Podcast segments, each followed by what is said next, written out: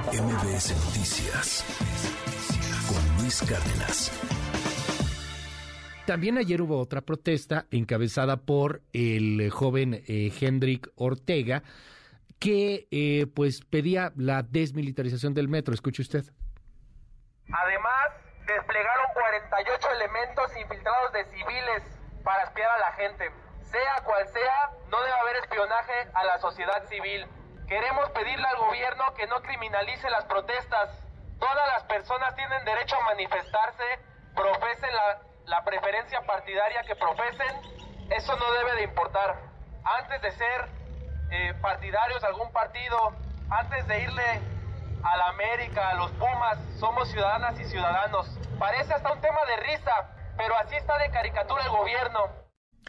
Lo que pasa es que este chavo Hendrik, el que encabezó la protesta, pues sí es perredista, sí es cuate de Jesús Zambrano, y, y, pues sí, está protestando contra la militarización, como si fuera otro gobierno, pues seguramente los de Morena protestarían con algo muy similar. En fin, vamos a dejar de lado este asunto político, porque hay gente que la neta nos está escribiendo y nos dice, oye, ¿qué onda? O sea, ¿qué puedo hacer o qué no puedo hacer en el metro? No inventes. Porque han detenido a unos jóvenes que, pues al parecer, se les cayó su celular.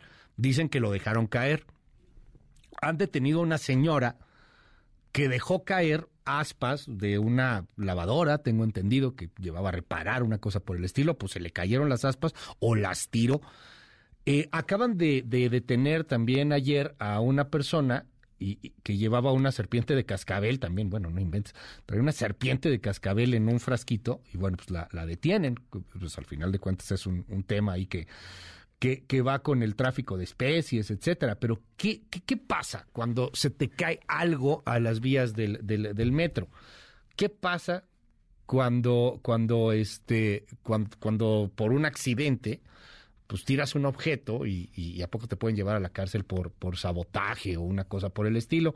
Tengo en la línea telefónica uno de los mejores abogados penalistas en este país, es el doctor Gabriel Regino. Gabriel, gracias por tomarme la llamada. ¿Cómo estás? Buen día. Al contrario, Luis, ¿qué tal? Muy buenos días para ti, para toda la audiencia. ¿Qué pasa si se me cae algo a las vías del metro? ¿Me pueden detener? Bueno, eh, el hecho de que se nos pueda caer eh, algún objeto hacia las vías del metro, ya sea porque al estar abordado generalmente ocurre, hay empujones, inclusive también al salir del vagón del metro, la concentración de gente, puede llevar a que uno pierda el control de los artículos que lleve en la mano o que lleve cargando, sea un paraguas, un teléfono celular, cualquier tipo de objeto. El hecho de que éste caiga a, las vías del tren puede generar pues alguna incidencia de carácter eléctrico, pero no es una conducta delictiva. No hay un delito en el que se encuentre una persona que intencionadamente haga el arrojamiento de un objeto para impedir el funcionamiento de ese sistema de transporte. Un accidente como los que ocurren a diario en el metro, donde las personas llegan a perder objetos que se les caigan, involuntariamente no es un delito. Y lo que ha estado haciendo la Guardia Nacional de detener a personas porque se les cayeron sus celulares a una persona que se le cayó una bufanda, son abusos de autoridad, es un exceso que se está cometiendo al criminalizar ahora a los usuarios de ese medio de transporte y responsabilizarlos de los incidentes que se presentan como consecuencia de esos objetos caídos a las vías. Oye, eh, dime algo, si si de pronto se me cayó algo y me están acusando de que yo lo quise tirar, de que fue a propósito, pues es la voz de la autoridad contra la voz del ciudadano. ¿Qué pasa ahí? Ahí sería prácticamente que estaríamos regresando, aunque ya no sé qué tan válido es decir regresando o reforzando la ideología punitiva de la Inquisición, donde hay que demostrar su inocencia es la persona que ha sido detenida. Lo que está ocurriendo en el metro no es cosa menor, Luis Auditorio, porque es una regresión a un autoritarismo penal que pensamos que ya se había erradicado y ahora la sospecha de que la persona a quien se le cae un celular es probable responsable de un delito y lo detienen, eso está fuera de toda proporción, fuera de toda proporción y no solamente en los estándares nacionales, sino inclusive internacionales, porque un incidente de esa naturaleza no debe ameritar bajo ninguna circunstancia que un ciudadano sea retenido, privado de su libertad. Interpretación que hace la autoridad federal, le hace Guardia Nacional, de que cometió un delito. Llevarlos ante el Ministerio Público a que rindan entrevista, a que en sus actividades eh, personales, sus datos privados, para que después, en uno de los casos, por ejemplo, de la señora de las aspas, la vinculen a proceso, a un proceso penal que no sabemos cómo se va a defender, porque sabemos que a quienes están deteniendo, desafortunadamente, son precisamente a personas vulnerables, mujer, mayor y sin empleo. Entonces, ve nada más lo que se está produciendo.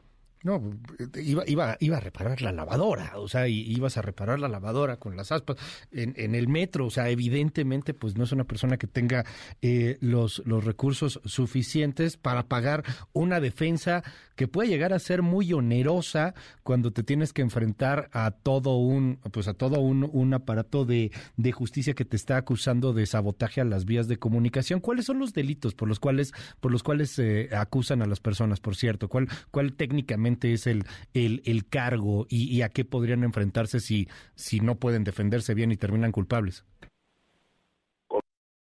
El delito que se está eh, imputando a las personas a quienes accidentalmente se les llega a caer algún objeto en el metro es el de ataques a las vías de comunicación. Este delito está previsto en el Código Penal local, en el Código de la Ciudad de México, y tiene diferentes penalidades. Pero vean ustedes, entre ellas se encuentran de dos hasta seis años de prisión. Y esto va a depender, desde luego, de que la Fiscalía acredite que hubo una intencionalidad de eh, generar ese incidente, ese bloqueo, esa suspensión del servicio. Pero pareciera que ahora quien tiene que demostrar que es inocente, contrariamente a la Constitución, son los usuarios que lamentablemente han sido detenidos. Hay otra cosa que está permanentemente en, en, la, en las dudas de nuestro auditorio y es ¿qué pasa con los guardias nacionales que me están grabando? O sea, entendemos que pues hay cámaras en el metro, pero hay muchos guardias nacionales que están grabando y que están usando sus teléfonos, no, no sabemos si los de la corporación o los propios, y pues están grabando y hay gente que se siente intimidada porque los soldados están grabándolos. ¿Qué pueden hacer ahí? Sí, ese también es un tema sumamente delicado porque estamos, si bien es cierto, en un espacio público, lo cual es eh, irrebatible, y que existen cámaras de vigilancia, se entiende, lo que no se entiende es por qué la autoridad de policías de la Guardia Nacional están haciendo filmaciones de las personas. Quienes tienen que justificar el por qué lo hacen es precisamente el carnal tiene que decir cuál es su fundamento, cuál es el objetivo de esas videograbaciones y cuál es el destino que se le está dando a las mismas. Ahí no pueden aducir bajo ninguna circunstancia que son temas de seguridad nacional, porque la Guardia Nacional no tiene competencia para temas de seguridad nacional en cuanto al metro, por ejemplo, en cuanto a los ciudadanos. Entonces ahí sí tenemos una intromisión de la, del Estado a través de la Guardia Nacional en lo que puede ser la intimidad de las personas, que vuelvo a insistir, el que estemos en un lugar público no legitima por sí a que la autoridad de pies llegue a filmar a las personas. Tiene que explicar el por qué lo está haciendo, para qué lo está haciendo. Tiene que respetar el derecho a la intimidad de todos los ciudadanos. Eh, aquí hay, hay, muchas preguntas de, del auditorio. Gabriel, repetimos el teléfono 55 71 13 13 37. Va de nuevo 55 71 13 13 37. El WhatsApp está abierto para todos. Nos dicen aquí, bueno, ¿qué pasa con las personas que, que hemos visto todos en algún momento que sí intencionalmente tiran algo? A lo mejor no con la estrategia de descarrilar el tren, pero pues que traen una lata y la avientan o que traen una basura y la avientan, están cometiendo un delito, una falta administrativa, se pueden ir a la cárcel. Eh, se van a presentar esos casos, como lo bien nos ha referido, pero desde luego que arrojar basura a las vías del metro, eso constituye una infracción de carácter administrativo que debe ser sancionada por el juez cívico, ya sea con un arresto hasta por 36 horas o correspondiente. Entonces, sí se tiene que distinguir y recordar que lo que es el derecho penal o lo que es la aplicación de delitos es la instancia a la que se tiene que recurrir, porque los delitos o el derecho penal no se creó para resolver conflictos sociales de todo tipo. Y lo que estamos viviendo ahorita en la Ciudad de México ya es prácticamente una especie de psicosis de que a todo lo que suceda aplicar al sistema penal. Si hay un incidente en el metro, lo llenamos de guardias nacionales, detenemos a las personas, los acusamos de sabotaje, los acusamos de ataques a las vías de comunicación y no, esa no es la forma. No se va a educar, el derecho penal no se creó para educar a las personas que cometen faltas cívicas. Para eso hay un juez cívico, precisamente para ese tipo de infracciones. Una cosa es tirar basura y otra cosa, no sé, es a lo mejor aventar otro tipo de objetos, porque aquí hay una persona bien enojada que dice que no es cierto, que, que todo es delito, que, que, que pues, que, es como si arrojas algo para descarrilar el tren o con la intención de descarrilar el tren. Digo, no creo que alguien realmente piense que si avienta una lata, pues va a descarrilar el tren, pero a lo mejor habrá alguien que, pues, que quiera tener otra intención, aviente algo más, más grande, no sé, este, un, una tele, no sé, este, o sea, en algún punto por aventar algo al metro puede ser un delito. Ahí tienes toda la razón en los ejemplos que estás utilizando, porque para que se pueda configurar la obstrucción del servicio es que se genere precisamente por un medio que sea eficaz para ello, para interrumpir el servicio, porque ya no pueden andar los vagones, los, ahora sí que el metro ya no puede avanzar, eh, tendría que ser algo que obstaculice su paso pero cuando algo cae accidentalmente y se hace un corto y tienen que parar momentáneamente el servicio, eso es un incidente que no es un delito. Extrema a ese hecho. En, en esta visión extrema, fíjate nada más, y, y entiendo que algunos mensajes llegan, la verdad, con una carga política importante, pero hay quien está comparando tirar basura con bloquear las vías del ferrocarril como lo que sucedía con las vías de Michoacán, Gabriel. ¿Se puede comparar? No, no, no se puede comparar porque caeríamos precisamente en ese riesgo de la expansión del derecho penal y decir, ya inclusive el usar el metro por muchos usuarios le provoca daños al metro y por lo tanto todo aquel usuario que entre de más en un vagón del metro cometerá un delito. No, no podemos llegar a esos extremos.